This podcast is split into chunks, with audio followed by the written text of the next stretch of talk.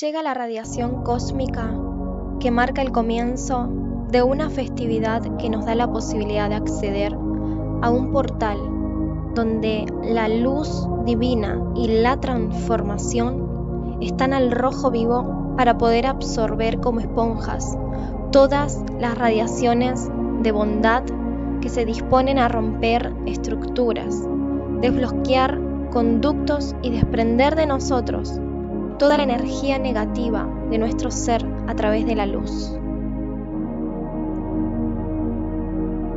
Basta con disponer nuestra alma a los nuevos cambios para que podamos acceder a esta hermosa atmósfera que se aproxima. Esta festividad se la conoce como la fiesta de las luces, pero también estamos hablando de una festividad de la identidad la identidad que tenemos como seres de luz.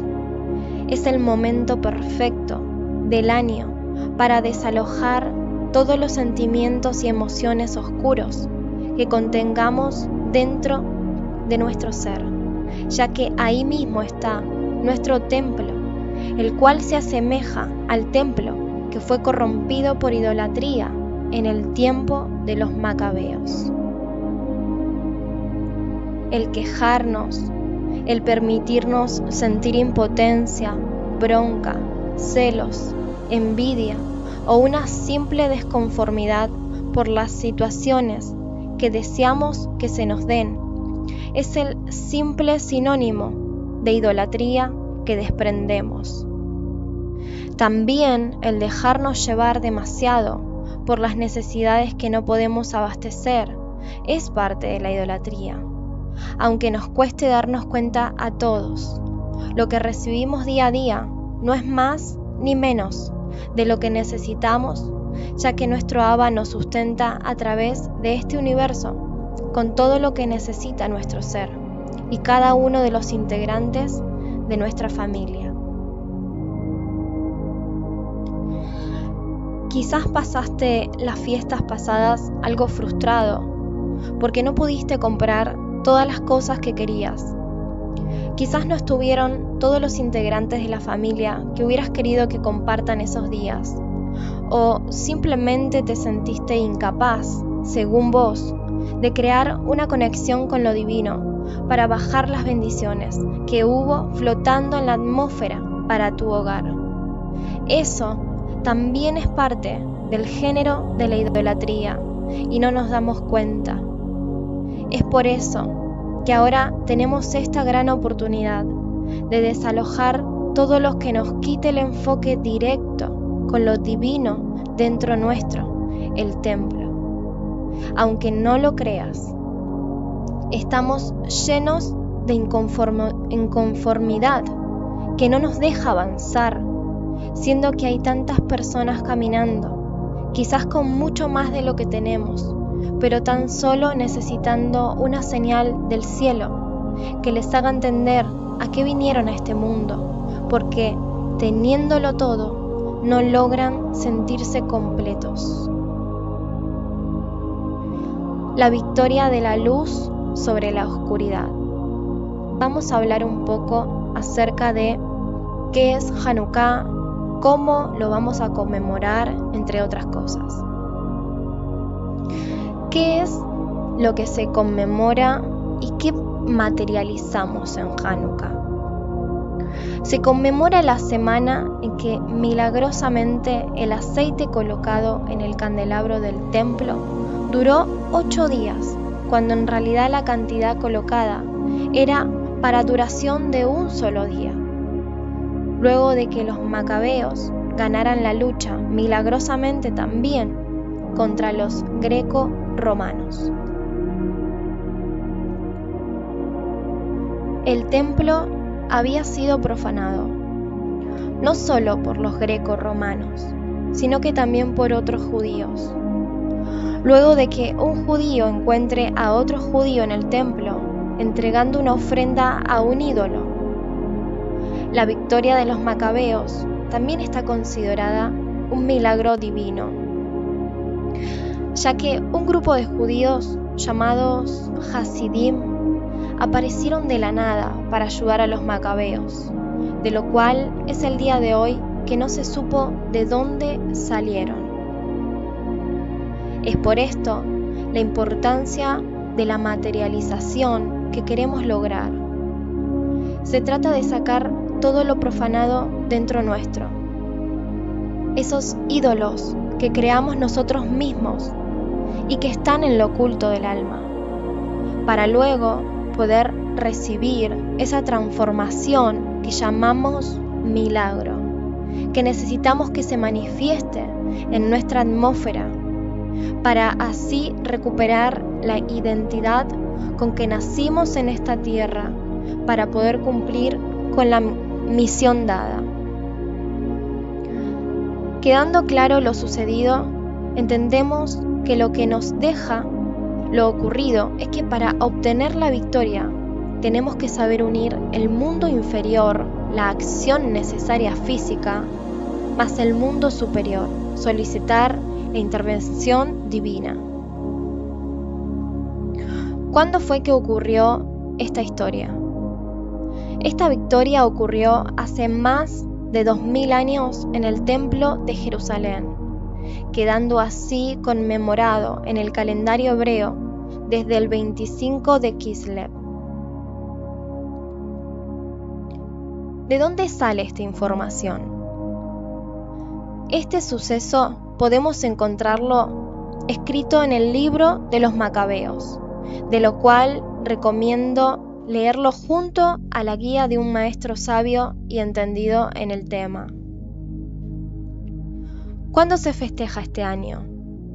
Este año lo vamos a festejar a partir del domingo 28 de noviembre hasta la tarde del 6 de diciembre, quedando así el primer encendido de las velas el domingo 28 de noviembre Luego de que caiga el sol y veamos salir tres estrellas en el cielo, ahí recién vamos a encender la primer vela.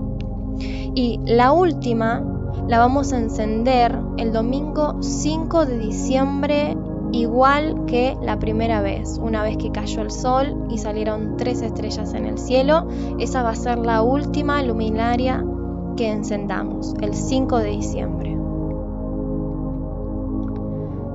Esta festividad no tiene ningún día no laborable. Y esto se debe a que es una festividad considerada menor. Hay festividades que son festividades mayores y hay otras que son menores. En este caso, Hanukkah, como es una festividad menor, no tiene ningún día que sea Yemei Tobim, que significa festividad no laborable. Entonces, todos los días de esta festividad se trabaja y se camina eh, como cotidianamente hacemos con una diferencia. Y eso lo podemos ver en las plegarias. La tefila que se realiza en la misma que los días cotidianos de la semana es la siguiente. Se van a recitar todas las plegarias comunes de todos los días, con la diferencia de que vamos a agregar algunos párrafos que figuran en el Sidur semanal, más el alel y la lectura de la Torá, entre otras plegarias que les voy a compartir. El sexto día de Hanukkah cae Rosh Hodesh Tebet, de lo cual esa noche vamos a agregar las plegarias para el comienzo del mes. Durante el Shabbat que hay en el medio de la festividad, en este caso cae un solo Shabbat en el medio, hay festividades de Hanukkah que caen dos Shabbat. En este caso vamos a tomar como referencia las plegarias de Shabbat regular, a la cual de ellas agregamos los párrafos adicionales donde dice Hanukkah, señalados en el Sidur Birkat Shelomo, o en otros Sidur también están señalados. Esta explicación la voy a compartir a continuación y les voy a estar mostrando dónde están señalados esos parrafitos. Voy a hacer un, un recalco para esto de las plegarias y es lo siguiente. Cada uno hace las plegarias como puede. No hay que matarse recitando todas las plegarias si quizás no estamos entendidos todavía en el tema. Eh, el tema no se trata de cuánta cantidad de plegarias nosotros vamos a recitar, sino que se trata de la calidad que le pongamos a cada una de ellas. Vamos a elegir unas plegarias especiales para recitar, si no somos de recitar todas las plegarias, pero vamos a ponerle importancia en la conexión, porque no va a servir de nada que podamos recitar todas las plegarias sin que nos conectemos.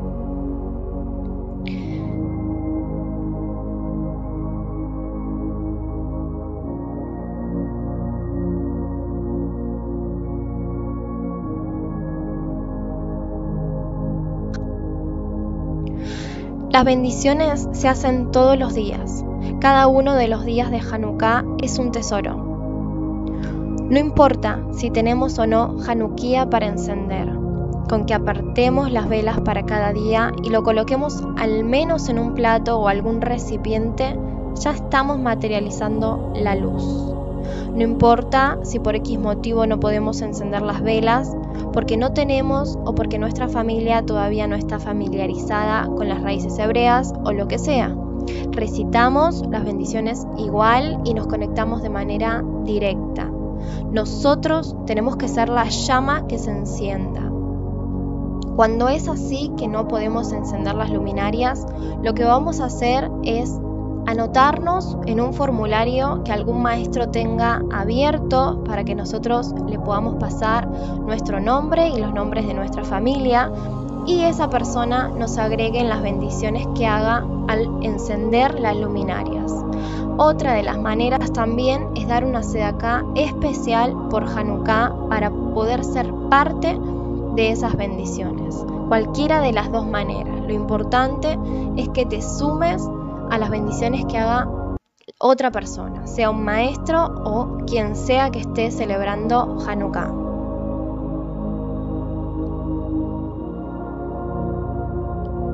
No te mates haciendo comida y esforzándote de más en cosas que agotan tu energía.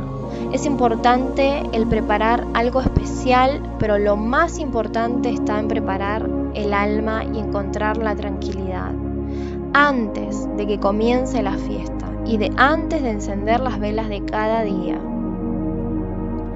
Vamos a adornar la casa con lo que queramos, globos, guirnaldas, formas, lo que quieras, pero que tenga muchos colores. La energía de cada color tiene un símbolo y es importante plasmarlos en esta fecha. No te limites a hacer las plegarias estrictamente como dice en las instrucciones o como se suele hacer según la costumbre.